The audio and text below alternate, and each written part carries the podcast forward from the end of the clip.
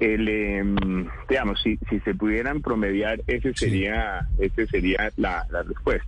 Em, pero em, voy, a, poner un, par de ejemplos si, si ustedes me, me permiten. Eh, entregar las armas es un, eh, digamos, eh, es, es, algo importantísimo, súper significativo, trascendental. Entregar las armas ocurre en un día, digamos, en una semana, en, temporalmente.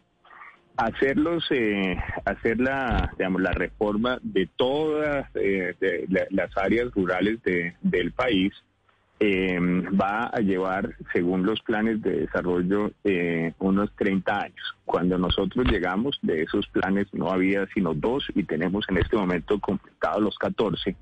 Esos son planes que van a significar unas inversiones alrededor de unos mil, mil doscientos millones de, dólares eh, y están pensados para cumplirse en 25 años. Entonces, eh, por eso esa metodología em, es una metodología que hay que mirarla con, cuidado. Ahora, si, si uno entra en los, eh, en los detalles, ustedes ven en los temas de víctimas, eh, renovamos la ley y en reparaciones individuales y colectivas hemos hecho más en estos tres años que lo que se había hecho en toda la vigencia de la ley.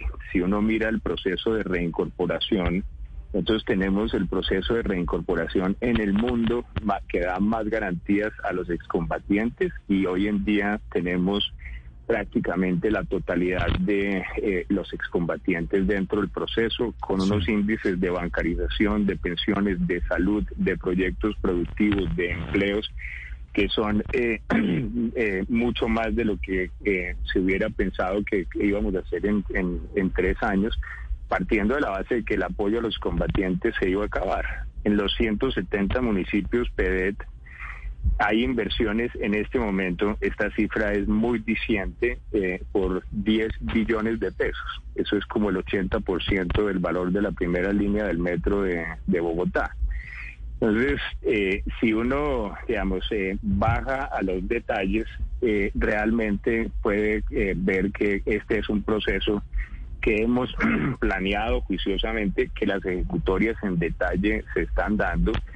Y permítanme terminar con esto, que, vamos a, a, entregarlo a diciembre de este año en un estado que sea irreversible, no, no solamente por el gobierno, sino porque en estos frentes, en todos los temas que estamos trabajando, la forma como están incorporados los acuerdos en la Constitución, debe ser una oportunidad para que trabajemos por esos 15 años para poder finalmente resolver temas que nunca se van a poder resolver en un periodo de cuatro.